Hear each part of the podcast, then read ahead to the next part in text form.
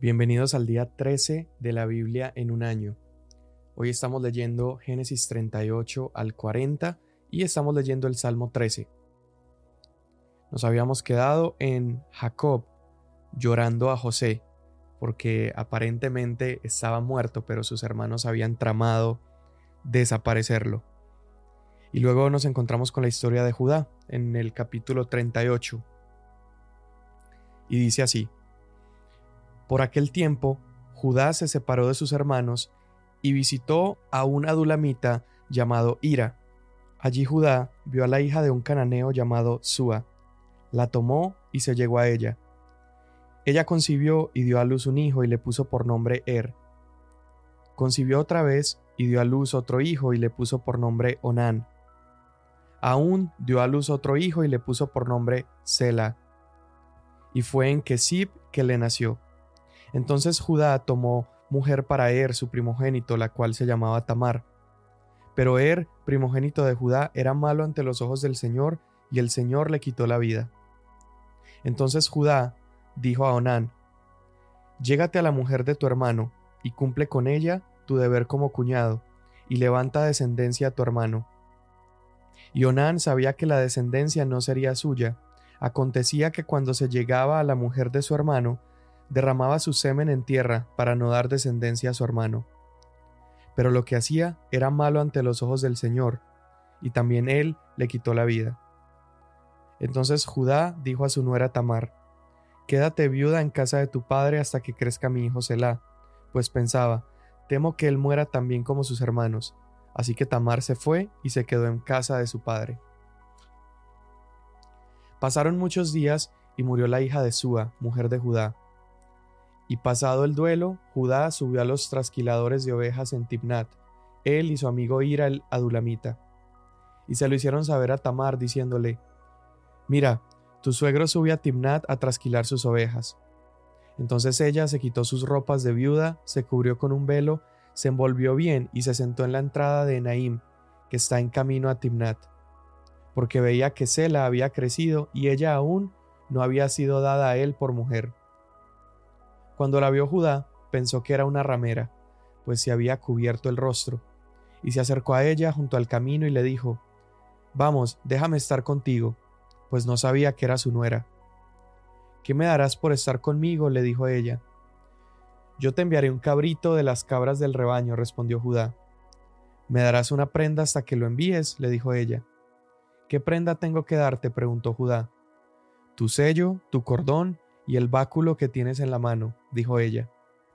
Y él se los dio y se llegó a ella, y ella concibió de él. Entonces ella se levantó y se fue, se quitó el velo y se puso sus ropas de viuda.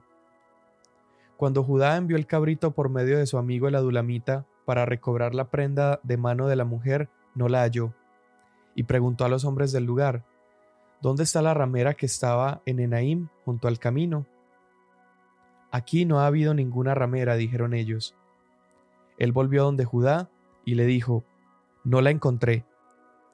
Además, los hombres del lugar dijeron, Aquí no ha habido ninguna ramera. Entonces Judá dijo que se quede con las prendas para que no seamos causa de burla. Ya ves que envié este cabrito y tú no la has encontrado. Y a los tres meses informaron a Judá diciendo, Tu nuera Tamar ha fornicado y ha quedado encinta a causa de las fornicaciones. Sáquenla y que sea quemada, dijo Judá. Cuando la sacaban, ella envió a decir a su suegro, Del hombre a quien pertenecen estas cosas estoy encinta, y añadió, Le ruego que examine y vea de quién es este sello, este cordón y este báculo. Judá los reconoció y dijo, Ella es más justa que yo, por cuanto yo no la di por mujer a mi hijo Selah y no volvió a tener más relaciones con ella.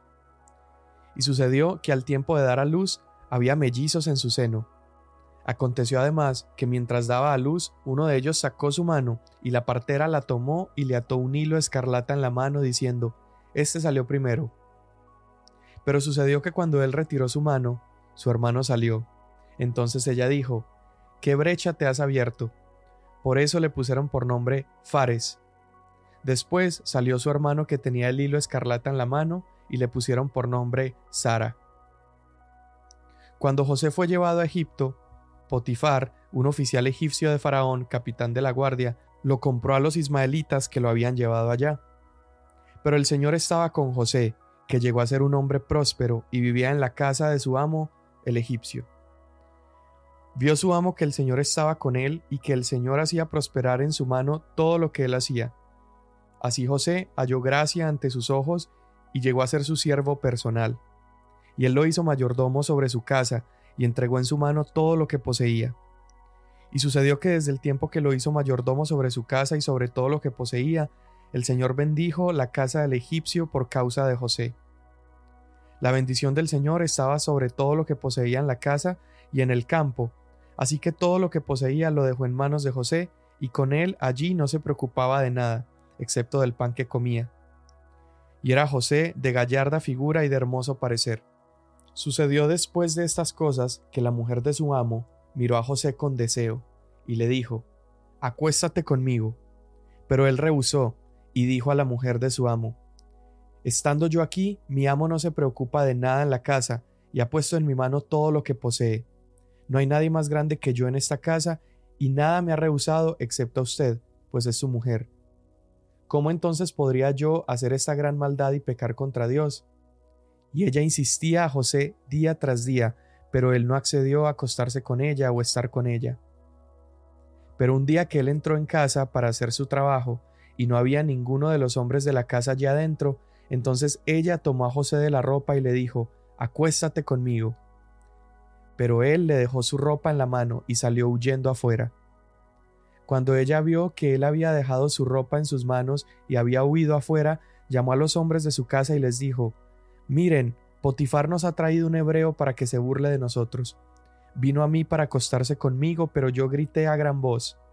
Cuando él oyó que yo alzaba la voz y gritaba, dejó su ropa junto a mí y salió huyendo afuera. Ella dejó junto a sí la ropa de José hasta que su señor vino a casa. Entonces ella le habló con estas palabras. Vino a mí el esclavo hebreo que nos trajiste para burlarse de mí, y cuando levanté la voz y grité, él dejó su ropa junto a mí y huyó fuera. Cuando su señor escuchó las palabras que su mujer le dijo, Esto es lo que tu esclavo me hizo, se encendió su ira.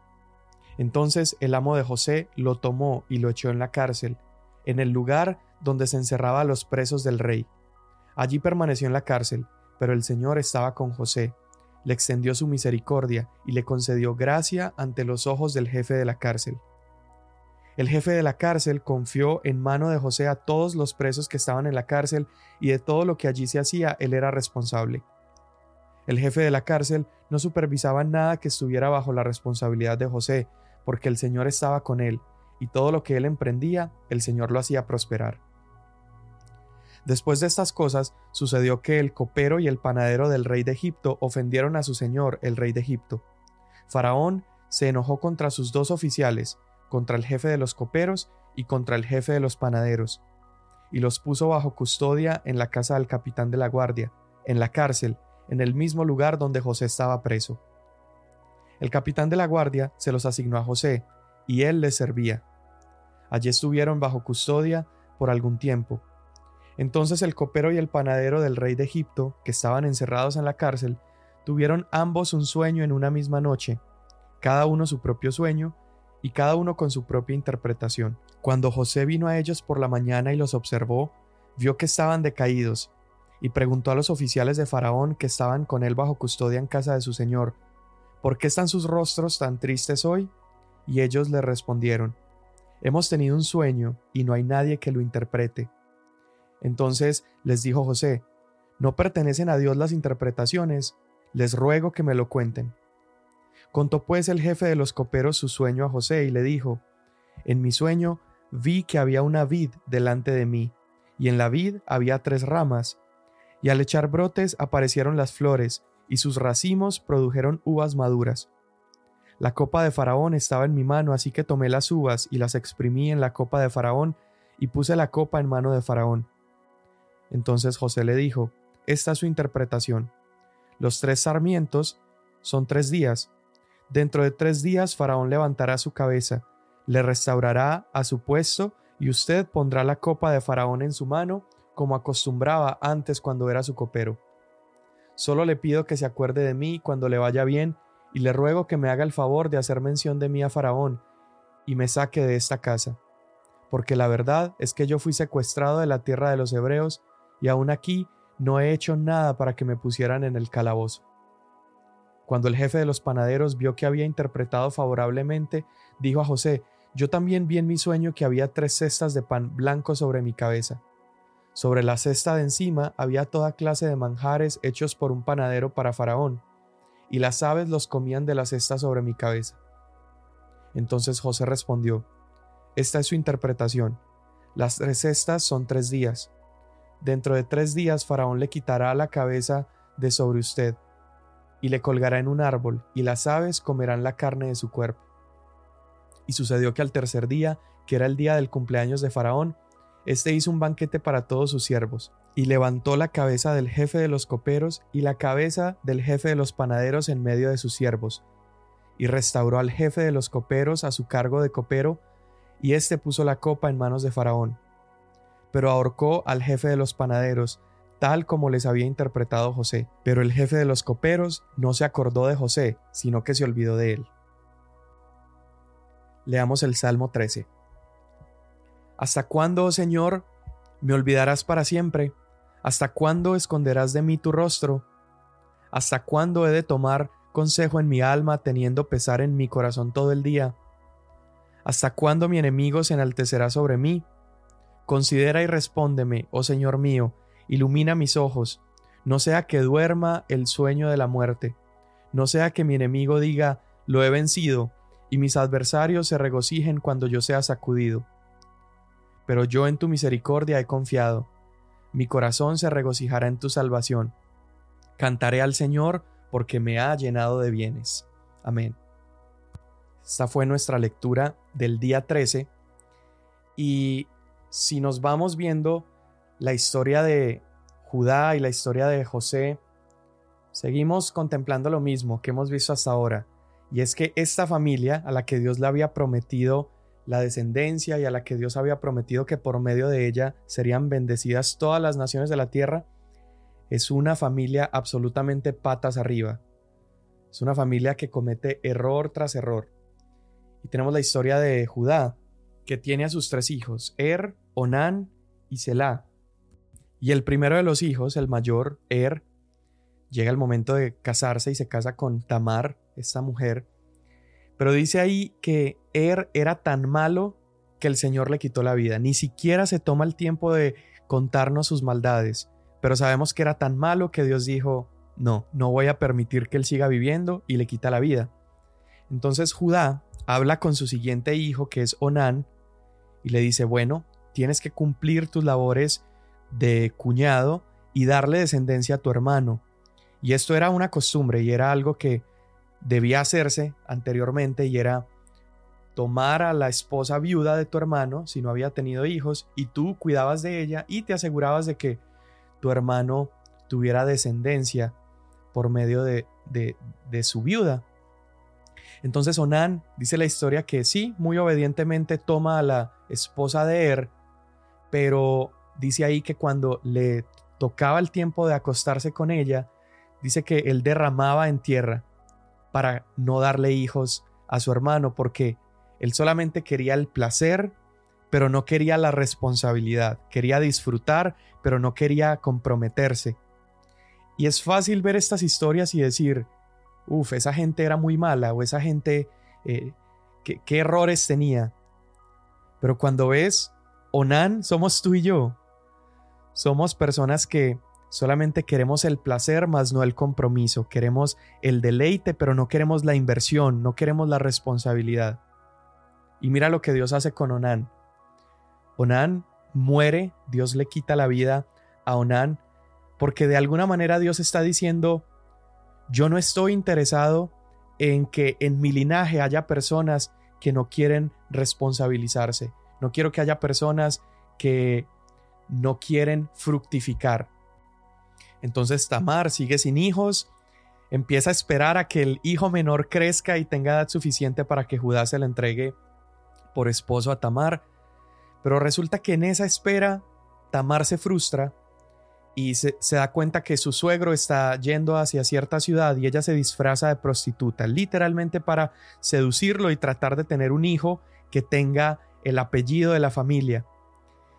Vimos lo que sucede en la historia, ella termina acostándose con su suegro Judá y una vez más vemos cómo esta historia de errores sigue aumentando y sigue creciendo y literalmente se convierte ya en una telaraña de pecados y de caídas y de errores.